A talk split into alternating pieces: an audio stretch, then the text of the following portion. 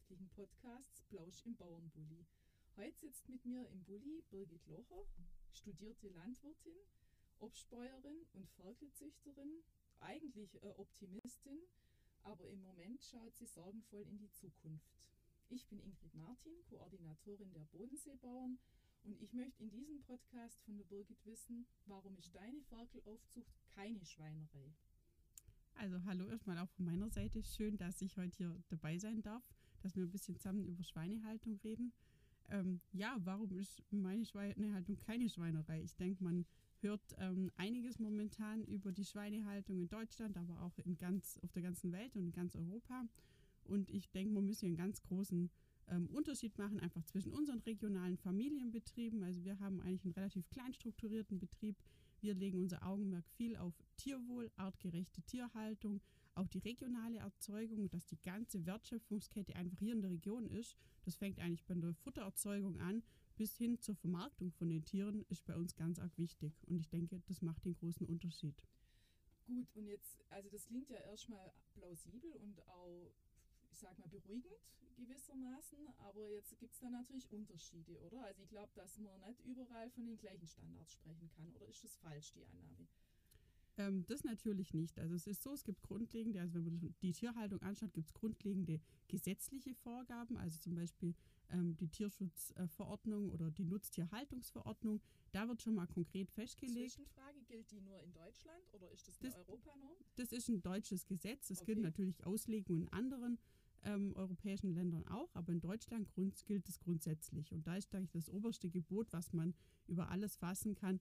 Einem Tier darf kein Leid oder Schaden zugefügt werden. Das heißt grundsätzlich, wenn natürlich nicht irgendwelche schwarzen Schafe dabei sind, sollte man davon ausgehen können, dass in Deutschland kein Tier während der Haltung oder Aufzucht leiden muss und auch die Schlachtung sollte so ablaufen, dass das Tier nicht unnötig ähm, Schaden zugefügt wird. Aber das, wenn es dem so ist, warum wird dann so feste auf diese Branche eingedroschen? Warum steht ihr gerade so mit, mit dem Rücken zur Wand, dass du sagst, du bist wirklich besorgt über die Zukunft?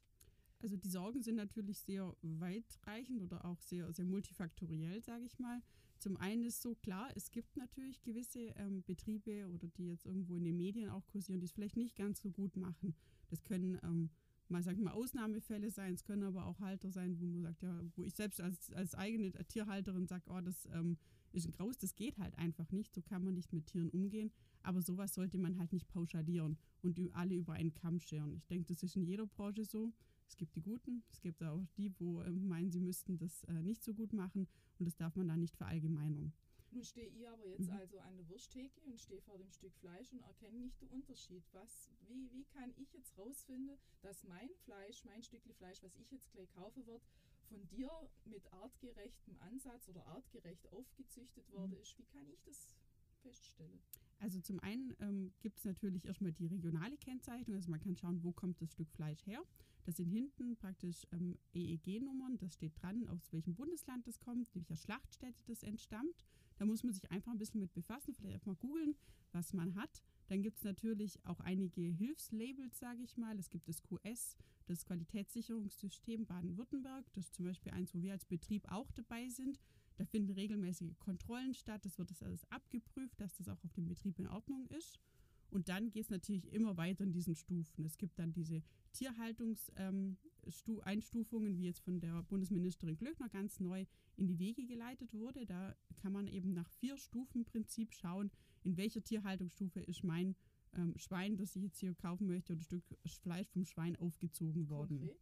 Genau. Konkret heißt es, die Stufe 4 ist zum Beispiel das, was die Biohaltung beinhaltet, also ganz arg viel Platz einfach. Man braucht ähm, Beschäftigungsmaterial, Stroh etc. Die Futtermittel müssen biologisch erzeugt werden, ähm, freie Abferkelung zum Beispiel bei der Schweinehaltung auch. Ähm, das, was wir jetzt machen, das ist ein Labelprogramm auf dem Hof. Wir werden sozusagen in Stufe 3 angesiedelt. Mhm. Ähm, es ist nicht ganz Biohaltung, aber geht von der Haltung sehr in diese Richtung. Und praktisch Stufe 1 wäre dann die Grundstufe. Und so kann man, kann der Landwirt jetzt sagen, ich möchte ein bisschen was fürs Tierwohl machen oder viel fürs Tierwohl machen und sich dann eben in dieser Stufe ähm, mit einfinden, genau. Und wo ist jetzt, wenn die alle, die kommen doch alle in einen Schlachthof, die Tiere, oder ich sehe das falsch? Also mhm. wo ist eigentlich jetzt da die, die weitere verantwortungsvolle oder die Weiterverarbeitung? Mhm. Wo ist da der der Kasus Knaxus ist ja, woran erkenne ich es? Also das wird natürlich alles ähm, gekennzeichnet. Also jedes Tier hat eine Ohrenmarke, da weiß man, von welchem Betrieb es kommt, auch ähm, wo es als Ferkel herkommt ist, wo es gemästet worden ist. Und dann wird es im Schlachthof auch nochmal mit so einem äh, Brandzeichen oder Schlagstempel eben gekennzeichnet. Also jedes Stück Fleisch weiß man wirklich, wo es herkommt. Und ähm, es gibt natürlich unterschiedliche Schlachthöfe. Es gibt auch ähm, gewisse Bio-Schlachthöfe, was ich auch immer sehr gut finde. Es gibt auch kleine Landmetzgereien, die wirklich selber noch schlachten. Das wird äh, leider Gottes immer weniger, weil auch hier die Auflagen immer höher werden. Aber das ist natürlich auch das Nonplusultra, wenn man weiß, mein Landmetzger schlachtet noch selber, der weiß, der Bauer ums Eck hat zum Beispiel die Tiere großgezogen und dann hat man natürlich die maximale regionale Wertschöpfung. Aber wenn ich jetzt zu meinem Metzger meines Vertrauens gehe, kann der mir dann eigentlich auch meine Frage beantworten? Weißt du das? Also kann der mir sagen, das ist jetzt äh, ein Stück Fleisch aus Stufe 4 Haltung oder ist das, verschreiben die sich das grundsätzlich so, mhm. dass sie sagen, sie nehmen nur aus Stufe 4 das Fleisch von dem Schlachthof? Also wo, wo geht es dann weiter in der Kette? Ich denke, ob das der Metzger macht, der regional, das kommt ganz natürlich auf seine Philosophie an. Wenn jetzt jemand sagt, ich lege da Wert drauf, ähm, gerade vor allem die regionalen Erzeuger auch hat, dann kann er das ganz bestimmt sagen und dann wirbt er auch natürlich damit. Es gibt natürlich auch Metzgereien oder gerade große Supermarktmetzger oder Discountmetzger, die ähm, haben natürlich jetzt nicht das Ziel, sage ich mal, das Nonplusultra Premium Fleisch in Masse zu verkaufen, vielleicht als kleine Nische schon, aber nicht komplett. Aber wo es herkommt und in welcher Tierhaltungsstufe das aufgezogen wird. Das soll schon Ziel sein, dass das überall auch draufsteht. Ich meine, dieses Label steht ganz am Anfang, mhm. aber das kommt Stück für Stück, dass man wirklich bei jedem Teilstück ähm, wenigstens erkennen kann. Und ich denke, wichtig ist ja auch, dass jeder Verbraucher, den es interessiert, dann wirklich auch die Möglichkeit hat, maximale Transparenz zu bekommen. Genau, und wie wird die gewährleistet? Und das liegt ähm, zum einen daran, an diesen Tierhaltungsstufen oder an diesen ähm, Einteilungen mit den verschiedenen Labeln, mit Siegeln auch. Und das ist ja auch der Grund, warum zum Beispiel wir als Erzeuger und ich als Betrieb ja so, sagen wir echt unendlich viele Kontrollen haben und auch Zertifizierungen. Ähm, wir zum Beispiel ärgern uns immer, dass wir ganz, ganz viel machen müssen oder so und immer noch mehr Kontrollen. Ich denke, jede Branche kennt das Problem der unendlichen Zertifizierungsstellen, aber das verfolgt letzten Endes das Ziel, dass der Verbraucher an der Ladentheke maximale Transparenz hat und ganz genau nachschauen kann, ähm, wann ist dieses Tier geboren worden, hat das vielleicht auch mal eine, eine Medikamentenbehandlung bekommen in seinem Leben. Das soll alles oder wird alles dokumentiert und soll alles für den Verbraucher so transparent wie möglich sein. Das klingt ja einfach schon mal gut. Äh, ich frage mich einfach, wo ist die Schieflage aber dann entstanden? Weil wir haben ja hm. eine Schieflage, oder? Be beschreibt es mal, was ist eigentlich gerade so das, das große Problem? Also grundsätzlich, klar, die Schweinebranche steckt in der Krise. Das hat, denke ich, jeder mitbekommen. Ähm, es ist einfach so, dass wir ähm, durch ganz viele Einflussfaktoren. Es hat angefangen mit Corona an sich, wo natürlich ganz viele Bereiche ähm, Schaden genommen haben, so auch zum Beispiel die Fleischindustrie ähm, gelitten haben. Das ist der eine Punkt zum Beispiel, dass in den Schlachtbetrieben, also den großen Schlachthöfen, eigentlich ähm, viel strengere Hygienevorlagen oder Auflagen gelten als früher. Also klar, die Leute dürfen nicht so nah zusammenstehen. das ist, wie es jeder in seinem Betrieb auch kennt. Man muss mehr Abstand halten. Und das hat schon mal dafür, äh, dazu geführt, dass die Produktionsmenge, also die Schlachtmenge, runtergefahren mhm. wurde. Das heißt, es können nicht so viele Mastschweine in der Woche geschlachtet werden, wie eigentlich da wären. Und das, man muss einfach sehen, diese Schlachtschweine, die jetzt zum Beispiel diese Woche zur Schlachtung stehen, die sind ähm, vor sieben Monaten geboren und nochmal drei Monate vorher oder gute drei Monate vorher äh, besamt worden und gedeckt worden.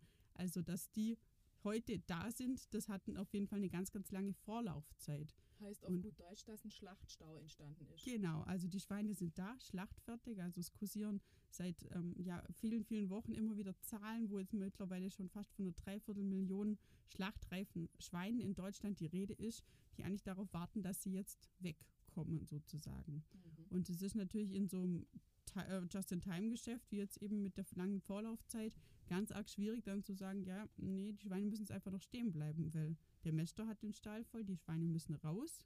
Der kauft natürlich dann keine Ferkel mhm. mehr zu von den Ferkelerzeugerbetrieben und die können nicht einfach so die Produktion runterfahren von heute auf morgen. Und so haben wir momentan das Problem, dass eben, wenn dann Ware weggeht, die ganz arg billig hergegeben muss, werden muss. Und irgendwo muss man sich auch mal Gedanken machen, was machen wir mit den Tieren irgendwann? Die müssen ja auch weggeschlachtet werden, auf gut Deutsch gesagt. Mhm. Ähm, das klingt jetzt zwar ein bisschen blöd, aber die sind halt einfach schon fertig. Ja, ja. Klar, die verfetten, ja genau, die verfetten werden auch mhm. nicht besser.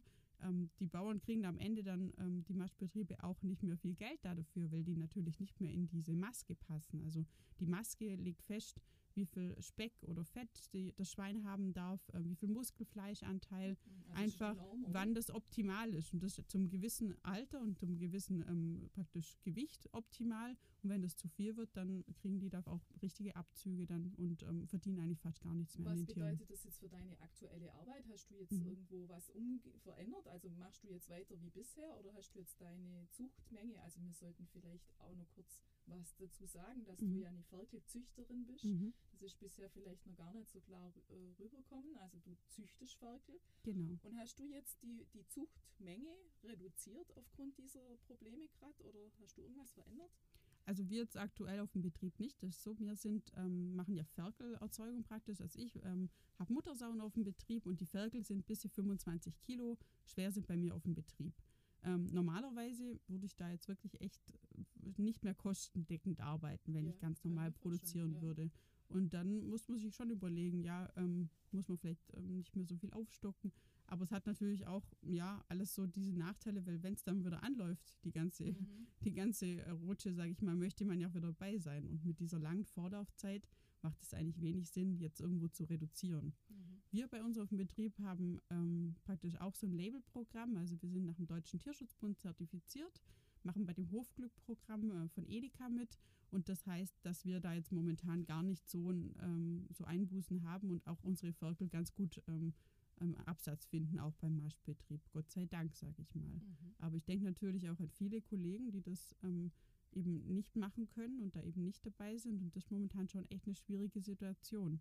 Weil, wie gesagt, man kann ähm, Sauen eben nicht schon äh, fünf Monate vorher sagen, ja, äh, wir brauchen dann mal keine Ferkel, weil wenn es dann wieder anläuft, muss ja wieder was haben. Und wie sind dann jetzt die Preise im Vergleich mhm. vor Corona und jetzt für dein Stück oder für eine, ja, wie, in welchen Mengen arbeitet man da? Wie mhm. wird der Preis bestimmt? Also der Preis, zum einen Corona, wie du vorher gesagt hast, hat ja einen ganz wichtigen Einfluss gehabt, dass der Preis so eingebrochen ist ähm, aber auch zum Beispiel die afrikanische Schweinepest, die jetzt ja auch das zweite mhm. Problem darstellt. Und das alles in Summe hat bis dazu geführt, ähm, weil auch dann China nichts mehr aufgrund der afrikanischen Schweinepest abgenommen hat, ähm, hat dazu geführt, dass wir jetzt eigentlich nur noch ein, ein, Viertel bis ein Drittel von dem Preis bekommen würden für die, für die normalen ähm, Ferkel in Baden-Württemberg, als es noch im März zum Beispiel letzten Jahres der Fall war. Würden, also ihr bekommt es gerade konkret nur, oder? Weil du sagst, bekommen würden. Genau, also die wurden nach einem normalen Notierungspreis mhm. Baden-Württemberg produziert. Wir mit unserem Labelprogramm haben da ein bisschen ähm, bessere Konditionen. Das ist eigentlich, ja, genau, unser, unser Pluspunkt jetzt momentan, genau. Aber es ist eben die schwierige Marktlage. Wie gesagt, zum einen Corona, dann die afrikanische Schweinepest. Die hat dazu geführt, das ist ja ähm, eine, eine Schweinekrankheit und Schweineseuche, die von Osteuropa zu uns gekommen ist und jetzt mittlerweile in Brandenburg und in Sachsen angekommen ist. Und die hat eben dazu geführt, dass Deutschland eben für den Export von Schweinefleisch in gewissen Ländern gesperrt wurde. Zum Beispiel China war ein wichtiger Markt. Aber nicht, dass jetzt viele Leute denken, ja, wir liefern jetzt massenhaft Schweinefleisch nach China. Ja, ja. Es geht da hauptsächlich eigentlich um diese Teilstücke, die bei dem deutschen Verbraucher nicht so beliebt sind. Also okay. viel, sagen wir, sehr, sehr, ja, genau, mhm. sehr fettiges Bauchfleisch, zum Beispiel mhm. Bauchspeck. Mhm. Das wissen wir ja selber. Der Deutsche mag lieber mageres Schnitzel, Der Filet. Genau. Einfach ein bisschen, ja, andere Essgewohnheiten. Dann, äh, ich sag mal, kein Deutscher würde vielleicht ähm, Schweinefüßchen essen oder Schweineöhrchen also oder Schweineschwänzchen. Aber ja, das ist halt okay. in China einfach eine Delikatesse und hat da einen wahnsinnig guten Markt. Und ich denke, das ist ja auch ähm, trotz allem, was man sagt, muss man das jetzt dann nach China verkaufen ähm, finde ich andererseits auch sehr wichtig, dass man das Ganzheitliche eben von dem Schwein auch ja. betrachtet. Also ich finde, ähm, wenn so ein Schwein schon sterben muss und ähm, ich bin dafür, dass es die Tiere zwar gut haben, solange sie bei mir auf dem Hof leben, die sollen da nicht leiden, aber es steht natürlich am Ende immer der Schlachtungsprozess. Und ich finde, der sollte wirklich möglichst sinnvoll sein. Und dann sollte auch die ganzheitliche Verwertung des Schweins auf äh, der Tagesordnung stehen. Heißt mit anderen Worten, dass jetzt, sage ich mal, durch äußere Faktoren bedingt, eben jetzt durch Corona, mhm. sich die Systeme auch verändern müssen und das vielleicht ja auch zu, einem, zu einer guten Entwicklung führt, oder? Kann man das schon sagen? Also natürlich steht mhm. ihr teilweise oder stehen die Schweinezüchter teilweise mit dem Rücken zur Wand. Aber dieses China-Problem führt jetzt auch dazu, dass man vielleicht neue Wege sich überlegen muss, um das Genau. ganzheitlich zu sichern. Habe ich das richtig verstanden? Ja, also ich denke, grundsätzlich müssen wir uns schon auch Gedanken machen, wie geht das Ganze weiter, auch mit der Tierhaltung. Ähm, ich bin auch immer dafür, gerade so wir in Baden-Württemberg, wir haben sehr ähm, hochwertige ähm, Schweinebetriebe, die wirklich qualitativ hochwertige Ware liefern und ähm, sind weit entfernt von der landläufigen Massentierhaltung, die man irgendwo ähm, oder was man darunter versteht, wo man eben sagt, ja gut, da haben es die Tiere nicht so gut, das sind keine Familienbetriebe mehr. Ich bin auch immer der Meinung, dass solange eben ein familiengeführtes Unternehmen und eben auch die, die Tierhalter selber eben noch viel im Stall machen, hat man einen ganz anderen Blick auch Mhm. auf die Art, wie man Tierhaltung betreibt. Ähm, und das sollte schon ein Vorteil sein. Und sollte man sich auch für die Zukunft ähm, merken, dass man vielleicht lieber regionales, hochwertiges Fleisch kauft. Da muss es auch nicht die Masse sein. Das ist dann ähm, vielleicht auch ähm, eher so eine Abwägungssache. Dann lieber also, du ziehst nur-. Genau, Ja. nur ein, zwei Mal im, in der Woche Fleisch auf dem Teller, aber dann wirklich wissen, wo es herkommt, Ja. vom Metzger kaufen, dass ähm, nicht nur das Tier es gut hatte, sondern auch, dass der Landwirt, der das Ganze gehalten hat, auch davon leben kann, weil ich denke, das ist ganz wichtig. Das ist ja ein Thema, was jetzt ja Genau. auch gerade sehr häufig thematisiert wird, der Verbraucher in Bezug Mhm. auf Landwirtschaft, auf Ernährung. Also hast du den Eindruck oder kannst du das irgendwo einschätzen, ob da Corona irgendwas Positives bewirkt hat beim Verbraucherverhalten?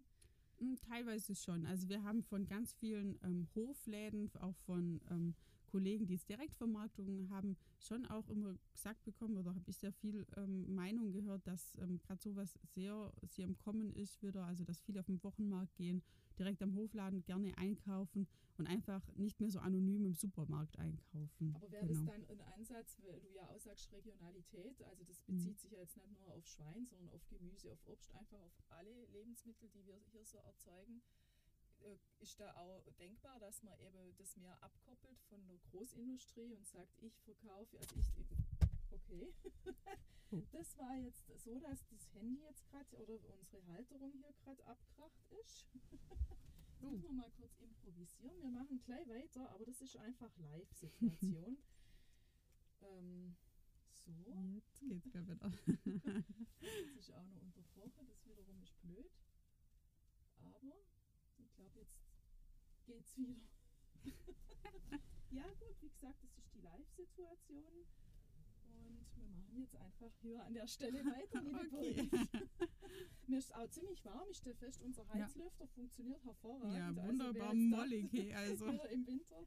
Ja, wunderbar. Also, um den Faden nicht zu verlieren. Genau, mein, meine Frage zielt darauf ab. Wäre es denkbar, dass du jetzt weggehst davon zu sagen, ich gebe meine Ferkel, die ich auch mit, mit einem Herzblut ja auch aufzüchte, Mhm. weg, nicht mehr weg in irgendeinen Schlachthof, wo ich ja auch keinen Einfluss mehr drauf habe. Was, was hilft mir, wenn ich eine faire Aufzucht mache oder eine artgerechte Aufzucht und es mir dann womöglich entgleitet, was im Schlacht, Schlachthof passiert? Mhm. Also, dass man das Ganze vielleicht mehr regionalisiert und sagt, also du nimmst jetzt deine Ferkel und lief, lieferst sie zum Landmetzger XY und machst die davon auch autark vom Massengeschäft. Ist das Mhm. ein Ansatz, der denkbar wäre?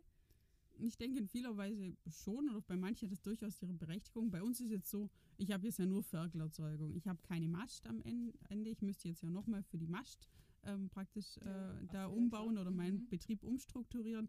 Und dann gibt es natürlich schon bei Kollegen die, die Überlegung, macht man das ganz ähm, in der Direktvermarktung, braucht man da überhaupt niemanden mehr extern. Andererseits sage ich, wir haben sehr tolle ähm, auch Institutionen, Genossenschaften zum Beispiel, die egal, ob sie in der Schweinehaltung, aber auch im Obstbau zum Beispiel hier am Bodensee eine genossenschaftliche Marktung eben zusammengeführt hat. Und das hat man mal vor Jahren oder Jahrzehnten gegründet, eben mit der Absicht, dass man gemeinsam stärker ist als halt alleine. Und ich glaube, in vielen, ähm, vielerlei Hinsicht ist doch auch wichtig, dass man als Bauernschaft zusammensteht, dass man diese Erzeugergemeinschaften gründet. So hat man eben auch dann, sagen wir, eine größere Marktmacht, auch über Lebensmittel, äh, Lebensmitteleinzelhandel zu verkaufen. Gibt es da Und- Ansätze? Ja, also man gerade, wie gesagt, Obst und Bodensee ist das eine Mhm. große Genossenschaft. Mhm. Wir sind zum Beispiel auch eine Erzeugergemeinschaft für die Schweinehaltung. Es gibt zum Beispiel, gerade wenn man die Schweine schon im Hohenlohen, die Schwäbisch-Hellische Erzeugergemeinschaft. Ähm, auf der Schwäbischen Alb gibt es ganz tolle Konzepte, auch wie mit der Getreide ähm, angebaut werden kann in genossenschaftlicher Weise. Also da gibt es schon ganz, ganz viele Sachen. Und ich meine, trotz aller Euphorie, wo ich vorher gesagt habe, dass viele auf im Hofladen einkaufen und auch vielleicht auf den Wochenmarkt gehen, ähm, ja, wenn man normalerweise berufstätig ist, hat man dafür eigentlich keine Ja. Zeit. Also Mhm. man darf diese Nische zwar nicht vergessen und muss die auch wirklich hochhalten, aber man muss trotzdem auch die, die Situation bedenken, dass sehr viele Leute halt im Supermarkt, im Lebensmitteleinzelhandel einkaufen ja, gehen. Das ist dieses Prinzip, ich gehe hin und kriege wirklich vom Obst, Gemüse, ähm, out, ja. genau, über meine Fleischtheke und dann am besten noch die Drogerieprodukte oder noch kleine Ja. Küchenartikel oder so. Alles, was man für den täglichen Bedarf bis hin zu kleiner Unterhaltungselektronik möchte man ja alles in einem Ja, Laden haben. Und ähm, Aber denk- ist da die, die ja. Gewähr, ja, da muss ich jetzt praktisch mir überlegen, welchen Supermarkt gehe und welcher zeigt eben auch deutlich nach außen, kommuniziert in, nach außen, wir verkaufen zum Beispiel nur Fleisch aus Stufe 4. mhm, genau. Das Also mein, dass der jetzt nur das verkauft, das glaube ich jetzt Ja. nicht. Also es ist nach- halt genau. leisten, gell? Es ist nach wie vor dass, ähm, die Voll, so, dass die Vollsortimenter wahrscheinlich auch alle Stufen anbieten werden. Also die haben natürlich auch eine Bio-Marke oder eine Bio-Charge. Das kann eine Eigenmarke Ja. sein, das kann unter einem Bio-Label verkauft werden. Dann haben sie vielleicht sowas, wie wir jetzt machen, ein Label, wo jetzt viel Tier, ähm, Tierwohl generiert irgendwo. Und natürlich gibt es in jedem Laden auch die, die billige Eigenmarke. Ich sag mal, ob die jetzt ja gut und günstig oder was weiß ich heißt, das ja, ist ähm, aber ist nicht das irgendwo auch so ein bisschen das Dilemma, was, wenn, wenn viele Verbraucher zwar auf der einen Seite rufen und auch schimpfen, also dich ja ein Stück weit tatsächlich auch anprangern für das, was du tust, Mhm. also weil du jetzt halt Ferkel aufzüchtest, auf der anderen Seite dann aber im Supermarkt trotzdem zur Stufe 1 greifen, weil es halt einfach günstiger ist. Also da, da ist doch irgendwo wirklich auch eine Schieflage, oder? Ja, das ist schon ein bisschen eine Schizophrenie, das muss man Ja. schon auch sagen. Das sind meistens nicht die gleichen, wo einerseits Tierwohl predigen oder fordern und dann das Ganze nicht kaufen. Aber ich glaube, ähm, das ist das Wichtige, dass wir die Verbraucher mitnehmen, dass wir denen erläutern, was ist eben der Vorteil von gewissen Haltungsverfahren. Und es hat ja am Ende jeder die gleiche Entscheidung, die gleiche Kaufentscheidung. Und ich bin dafür, dass man ähm, gesellschaftliche und politische sag mal, Forderungen und Strömungen zwar auf jeden Fall aufnimmt, aber ich denke, ähm, es muss irgendwo auch mit dem Markt zusammenspielen. Mhm. Und deswegen ist auch ganz wichtig, dass man bei allen Entscheidungen, wo wir für nach mehr Tierwohl, das ist wirklich eine ganz, ganz wichtige Forderung und die müssen wir auch irgendwo hier in Deutschland annehmen und akzeptieren und sagen, wir packen das auch an. Aber immer mit unterstreichen, aber dann müsst ihr uns auch den Markt dafür bieten. Weil, wenn Genau. Das ist nämlich, glaube ich, das Bewusstsein, was vielen fehlt, wenn es nachher ins Ausland verlagert wird. Dann haben wir zwar äh, gefühlt unser Gewissen poliert, weil es im Inland scheinbar alles in Ordnung Mhm. ist und haben das Problem ins Ausland verlagert. Konkret jetzt Dänemark als Stichwort. Was kannst du da dazu sagen? Genau wie du es richtig sagst, Ingrid. Also es ist halt so, mir, ich bin immer dafür, dass man, egal ob es jetzt in Tierhaltungs- oder Umweltfragen, natürlich ähm, irgendwo in Deutschland eine gewisse Vorreitersituation hat, dass wir natürlich ähm, möglichst hohe Standards haben, aber die Standards müssen eben auch so gewählt werden, dass ein Betrieb noch davon leben kann, dass vor allem ähm, der Betrieb noch wirtschaftlich ist und auch rentabel wirtschaften kann und nicht an den sagen wir, Reglementierungen und, und Vorgaben zugrunde geht. Weil was geschieht dann? Dann haben wir eben die, die ganz ähm, niedrige Tierhaltungsstufe in Deutschland nicht mehr. Okay, dann haben wir bloß noch die, wo hochpreisig verkaufen können. Aber das wird ja trotzdem irgendwo herkommen. Es wird trotzdem hier verkauft, solange sich das Konsumverhalten nicht ändert von den Leuten. Und dann ist eben so, die äh, Ferkel kommen zum Beispiel aus Dänemark, wie jetzt aktuell, weil die eben Als ganz Reimport? Genau, als, als, genau, als Import eben in die Äh, norddeutschen, Import, ja. ostdeutschen Betriebe, auch vielleicht hier ins baden-württembergische. Das ist ganz egal, einfach weil die Ferkelerzeuger zum Beispiel gerade mit sehr vielen neuen Regelungen zu kämpfen haben, die aktuell in der Situation ähm, nicht irgendwo auf, auf mehr Erzeugerpreise stoßen. Das sind einfach nur ähm, sagen wir, Belastungen auf der Aber wenn Seite. das jetzt so ist, dass da einfach diese Stufen 1 bis 4 ja irgendwo vergeben werden, Mhm. wenn das Fleisch jetzt oder das Schwein aus Dänemark importiert wird, dann hat das doch die gleichen Bedingungen, oder? Oder nicht? Also nicht wirklich. Das kommt natürlich immer nach dem nationalen Gesetz an. Aha. Und ich meine, vielleicht die Maschdauer oder die Schlachtung, die ist ja natürlich trotzdem in Deutschland. Und ich sag mal, sind wir mal ehrlich, wer geht jetzt in den Supermarkt und schaut, ah ja, ist das nur geschlachtet in Deutschland? Ist das vielleicht geschlachtet und zerlegt in Deutschland? Gemästet und geschlachtet in Deutschland oder gar, und das ist das, das Premium-Produkt oder sage ich mal, das, das, die höchste deutsche Wertschöpfung, aufgezogen oder geboren, aufgezogen und geschlachtet in Deutschland. Das wäre jetzt eben die höchste Stufe. Aber da gibt es eben ganz viele ganz viele Zwischenstufen, auch mit diesen ja. Verarbeitungsstufen. Ich meine, das ist nicht nur bei der Schweinehaltung so, aber bei ganz vielen Lebensmitteln wenn dann nochmal in Deutschland die letzte Verarbeitung stattgefunden hat, dann ist das ja irgendwann ein deutsches Produkt. Okay. Und das kann es natürlich nicht sein. Also Und es die muss Gefahr immer. ist, dass das immer ja. mehr dahin tendiert, wenn einfach die regionalen Züchter sagen, ich kann nicht mehr, es ist Genau. einfach jetzt nicht mehr wirtschaftlich tragbar, ich höre auf, dass dann irgendwann die Situation entsteht, dass wir hier auch unseren Selbstversorgungsgrad gar nicht mehr decken können und dann übers Ausland einfach viel mehr reinkommen muss, Genau. zwangsläufig. Meine, das ist in Baden-Württemberg schon so. Wir sind, Mhm. ähm, was die Ferkelerzeugung geht, also ganz, ganz weit entfernt von einem hundertprozentigen Selbstversorgungsgrad. Ah, ungefähr 40. Okay, das ist Genau, sehr das wenig, ist ja. ähm, sehr wenig und das wird eher tendenziell sinkend gerade momentan sein. Und ähm, was das angeht, müssen wir wirklich was machen, dass wir eine starke, ähm, ich sag mal, auf hohem Niveau eine starke Ferkelerzeugung und Schweinehaltung auch in Deutschland haben, aber immer auch mit der Devise, die Betriebe müssen auch wirtschaftlich arbeiten können, die müssen davon leben können, sonst ähm, hat das alles keinen Sinn. Und ich glaube, es ist bei ganz vielen Sachen in der Landwirtschaft so, nur weil ich jetzt mir das vielleicht vor der Haustür mit unseren Regelungen schön mache und sage, okay, ähm, wir haben uns ja alles so zurechtgelegt mit den politischen Vorgaben, mit unseren gesellschaftlichen Wünschen, dass die Verbraucher das eben ähm, genauso haben, so bilderbuchmäßig, wie sie es gern möchten, aber es kann keiner davon leben, Ja. dann heißt das so ein bisschen, ja, aus dem Auge, aus dem Sinn. Ja.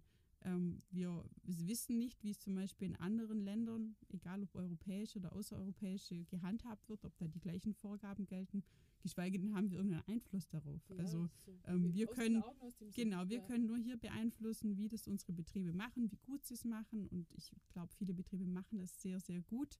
Ähm, und die, die sollte man doch unterstützen und weiterhin damit zusammenarbeiten, dass wir sie eben erhalten auch noch. Ja, weil es ist ja teilweise eine irre äh, Diskussion, die stattfindet. Also irgendwie ist ja jetzt gerade gefordert worden, den Fleischkonsum einzuschränken. Also das fordert ja teilweise die Politik. Natürlich, du hast vorher selber gesagt, lieber in Maßen als in Massen und Mhm. dafür aber dann nachhaltig. So Genau. handhabe ich das auch. Also ich esse halt einmal in der Woche vielleicht einen Schinken, aber nur sonntags und dann kaufe ich natürlich das Schinken beim Metzger und nicht irgendwas abpacktes, Mhm. was ja auch nur ökologisch einfach nicht so wunderbar ist und kaufe mir was, wo ich ein gutes Gefühl habe und auch die Nachvollziehbarkeit habe. Das ist dann auch in Ordnung, weil das ist auch wirtschaftlich ja dann für jeden stemmbar. Mhm. Aber jetzt ganz zu fordern, den Fleischkonsum zu reduzieren oder gar einzustellen, das ist ja wiederum eine Bevormundung. Wie stehst du da dazu? Also findest du das in Ordnung? Nee, also ich bin, wie gesagt, die, der Meinung, lieber bewusstes Fleisch und dafür ein bisschen weniger. Ähm, es gibt natürlich jetzt diese Trends, Vegetarier, vegan zu werden. Das ähm, ist natürlich da, aber es ist auch nicht ganz einfach, auch sein Leben danach auszurichten. Das weiß ich schon. Und das heißt auch nicht, dass es unbedingt in allen Fällen gesünder oder auch äh, besser für die Umwelt ist. Also wir wissen alle, wie dann eben Eiweißersatzprodukte erzeugt werden auch. Ähm, auch ein Tofu ist aus Soja hergestellt und das ist das, was wir ja eigentlich auch gar nicht verfüttern sollten. Und ähm, da ist mir lieber, wie gesagt, bewusst zu essen. Ähm, andererseits sage ich, wenn sich jetzt jemand wirklich intensiv damit befasst hat, mir die Vor- und Nachteile auch mit mir diskutieren kann und das auslegen kann, da finde ich das schon mal besser. Aber ich habe manchmal das Gefühl, dass es so ein bisschen ein gesellschaftlicher Trend ist, vegan zu werden oder sonst was. Mhm. Ähm, Also ich grundsätzlich ja. arbeite gern nach der Devise, ich glaube, die Tierhaltung kann besser werden. Wir wissen, wie wir besser werden können. Und ich diskutiere da auch sehr gerne auch mit Leuten, die ähm, uns Tierhaltern irgendwie helfen wollen, aber auch kritisch fragen, aber immer auch mit dem Ziel, Tierhaltung besser zu machen und Tierhaltung auch weiter zu fördern.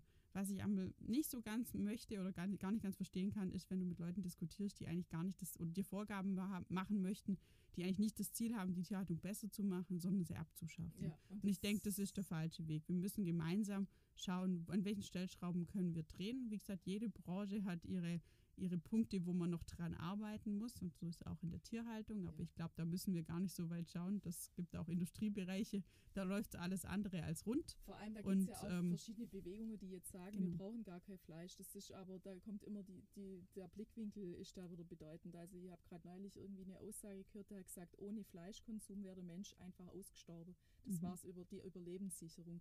Also das ist zumindest mal kein Aspekt, der, den man da jetzt ins Ring oder in den Ring werfen kann, dass man sagt, das ist jetzt für die Überlebenssicherung der Menschen auch besser, kein Fleisch zu essen. Mhm. Also und auch jedem das seine, oder? Ich finde, so eine Bevormundung ist immer Es kritisch. ist immer eine persönliche Nur- Entscheidung ja, auch. Ja. Es gibt Menschen, die mögen einfach Fleisch und das muss man denen auch zugestehen, das dürfen die Mhm. auch. Genauso wie man den Veganern zugestehen muss, dass sie halt nach ihrer Fassung leben. Aber Mhm. Da jetzt sich gegenseitig irgendwo zu bevormunden, das ist eine ganz kritische Angelegenheit. Also ist es doch wirklich der wichtige und richtige Weg, einfach es nachhaltig mhm. zu machen. Ist ja auch alles nicht neu, wird ja schon ewig diskutiert, aber man mhm. hat einfach das Gefühl, dass man sich auch ein Stück weit im Kreis dreht, oder? Ja, manchmal schon. Aber ich glaube, es hat schon in den letzten Jahren wirklich einen Ruck getan auch. Also es gibt sehr viele Leute, die bewusst ähm, damit umgehen und die auch jetzt gerade vielleicht diesen Regionaltrend eben auch vielleicht durch Corona oder auch durch andere Einflüsse äh, mitgehen wollen. Ähm, ich sag mal, man darf niemanden dazu zwingen, wie du gesagt hast, es ist jeder seine eigene Entscheidung. Ähm, man kann auch nicht alle mitnehmen, aber mir ist eben wichtig, die Leute, denen es wichtig ist, ähm, was zu bieten, dass die eben auch zum einen die, die Entscheidungshilfen haben, wonach kann ich schauen, auch ähm, im Laden. Und es gibt eben was, das entspricht genau der Art von Fleisch, wie ich es gerne haben möchte, wie ich es gerne kaufen ja, möchte. Genau. Und da fällt mir jetzt gerade noch eine Frage ein, die hätte ich eigentlich am Anfang schon stellen sollen und wolle. Mhm. Wie ist es eigentlich dazu gekommen, dass du Ferkelzüchterin geworden bist? Ist das, weil das einfach irgendwo das Generationenerbe ist, was das bei dir erwartet hat? Oder ist es wirklich auch eine Art Überzeugung und Leidenschaft? Sowohl als auch. Also ich glaube, in der Landwirtschaft ist immer so, dass man ähm, das weiterführt, was Generationen vor einem aufgebaut haben. Also bei uns ist eher so, dass mein, mein Opa, der hat ähm, die Ferkelzüchtung wirklich, also auch mit, mit äh, Zuchterfolgen auf den Hof gebracht oder die, den da weitergeführt. Mein Papa ist auch leidenschaftlicher Schweinehalter gewesen ähm, und ähm, ist heute immer noch mit dabei und ähm, hilft immer noch ganz fleißig mit. Das ist immer ganz, ganz gut, wenn man da die alte Generation mit der mhm. Erfahrung immer noch dabei hat. Und ich mache es trotzdem gerne. Also es ist es ist wirklich Überzeugung, es ist irgendwo ein ganz tolles Arbeiten mit Tieren und ähm, ich finde es immer sehr schade, wenn Leute mir kommen, ja, aber im Schweinstall stinkt es doch. Und ich, nein, es ist nicht nur stinken, es sind wirklich sehr schlaue, faszinierende Tiere. Die mhm. haben einen unglaublichen Willen, vielleicht auch manchmal den gleichen Dickkopf wie ich. Da haben wir vielleicht gewisse Parallelen.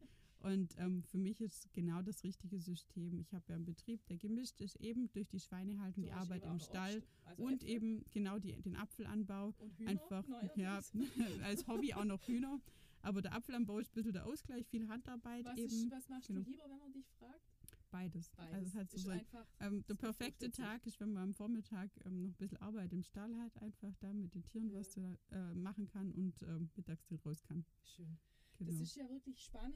Ich würde mich auch, oder wir könnten uns jetzt noch ewig darüber unterhalten, Definitiv, aber ich glaube, wir müssen einfach mal wieder anknüpfen an das Thema, weil mit dir gibt es so viel zu besprechen. Du bist ja auch eine Landwirtin, die unglaubliche, ein unglaubliches Wissen hat und auch sehr engagiert ist und das für dein junges Alter, also ich finde das wirklich bemerkenswert und da ziehe ich auch immer den Hut vor der Leistung, weil du ja auch wirklich auch körperlich was leisten musst und aber immer eine Frohnatur an sich bist. Aber eben jetzt, wenn man so, also du bist ja selten am Jammern, aber da kam jetzt doch durch, dass du auch einfach ein bisschen besorgt bist bezüglich der Entwicklung.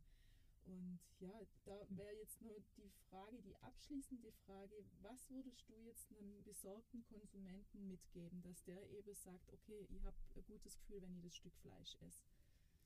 Sich zu informieren, das wäre das Wichtige. Also ich glaube, ähm, es gibt so viele Angebote, dass man vielleicht auch diese ähm, momentan klar in Corona-Zeiten ist das alles schwierig, aber dass man regionale Erzeuger auch manchmal vor Ort in den Supermärkten hat, dass man mit den Leuten redet, dass das nicht alles so anonymisiert ist. Ich sage immer gern so, ähm, auf die Bauern in der Allgemeinheit wird immer gern geschumpfen, aber ich glaube, dass in meinem Heimatort kein einziger sich findet, der sagt, ja, die Birgit, das ist eine, eine, eine Tierschänderin oder eine Tierquälerin oder eine Umweltsünderin oder sonst was. Ähm, immer das Ganze auf eine persönliche Ebene suchen, ähm, klar, es ist manchmal nicht so ganz einfach, gerade in Schweinebetrieben, die sind einfach von den Hygienestandards ein bisschen anders.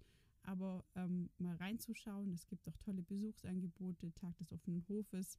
Ähm, und wenn jetzt vielleicht nicht gerade amerikanische Schweinepest mit einem ja. sehr hohen Hygienemaß ja, ist, ähm, dann ist jeder Bere äh, Landwirt auch gerne bereit, auch seine Türen zu öffnen und mal einen kleinen Blick reinzuwerfen oder einfach schon eine Unterhaltung zu führen. Das ist, denke ich, ganz wichtig. Wenn das man respektvoll ja. miteinander umgeht, Verbraucher und Landwirt im Dialog. Und ich denke, dann kann man da ganz, ganz viele Sorgen schon nehmen. Ähm, mir ist klar, dass solche Angebote noch viel, viel mehr geben sollte. Gerade in großen Städten ist das halt oftmals der Kontakt nicht da. Aber ich denke, da müssen wir Landwirte auch ein bisschen dran arbeiten. Und das tun wir ja eigentlich auch schon mit den Bodenseebauern, dass wir versuchen, ähm, den Kontakt auch digital herzustellen. Und äh, ich denke, da kann man dann sich Gesichter einprägen, denen man vielleicht auch eher Glauben schenkt und die man auch fragen kann und nicht nur diese anonymen ja, Bauern. Ja, wenn es halt auch Bauern, abstraktes ja. ist, sonst ist genau. Landwirtschaft genau. für viele sehr abstrakt. Und im Gespräch mit einem Bauer vor Ort, der ja wirklich mit bestem Wissen und Mhm. Gewissen seinen Job tut, wie du vorher gesagt hast, schwarze Schafe gibt es in jeder Branche, das Mhm. ist keine Frage. Aber im Großen und Ganzen kann man sagen, jeder Bauer arbeitet nach bestem Wissen und Gewissen. Und Mhm. sobald eben mal ein Konsument oder Verbraucher im Kontakt war und im Austausch mit einem Genau, Landwirt, ja. Verändert sich auch die Sicht. Das ist ganz normal, das geht uns doch alle so. Und drum nehme ich auch jetzt hier dein Angebot an und würde sagen an unsere Zuhörer, wenn ihr Fragen habt, dann meldet euch und zwar am besten würde ich sagen über unsere Bodenseebauernplattform Genau. über www.bodensee-bauern.de. Da gibt es ein Kontaktformular, da findet ihr aber auch die Links zu Facebook, Instagram und einfach direkt Fragen an die Birgit Locher stellen und Mhm. formulieren und dann bist du bereit zum Austausch. Auf jeden Fall. Ich denke, so kann man am besten Unsicherheiten bekämpfen und wer was wissen, wissen möchte konkret, kann sich da gerne an uns wenden. Aber bitte mit ein bisschen Geduld, weil Birgit ist sehr oft Das nicht muss, habhaft. muss nebenher gehen. genau. Sie sitzt oft im, im Stall, im, auf dem Schlepper, da geht es nur eher. Wobei Ja. hast du auch so Hightech-Kabine, wo du noch gemütlich dein Büro machen kannst? Oh, nee, nicht ganz. Ja, Also genau. man muss da schon ein bisschen nach vorne gucken, nicht, dass es äh, schief geht. Genau. So ist es. Also in dem Fall einfach mit Geduld, aber fragt. Und auch hier muss man sagen, respektvoll ist das große Zauberwort. Vielen herzlichen Dank an dich, liebe Birgit, dass du dir die Zeit genommen hast, so mitten am Tag und einfach auch Rede und Antwort gestanden bist bei einem Thema, was einfach auch so ein bisschen heikel ist. Herzlichen Dank dafür. Und ja, vielen Dank fürs Zuhören und hoffentlich bis zum nächsten Mal. Auch von meiner Seite vielen Dank, Ingrid, für die tolle Moderation und ähm, euch fürs Zuhören. Also, dann gehen wir Mittagessen, oder? Ein schönes Schnitzel. Je. Ja.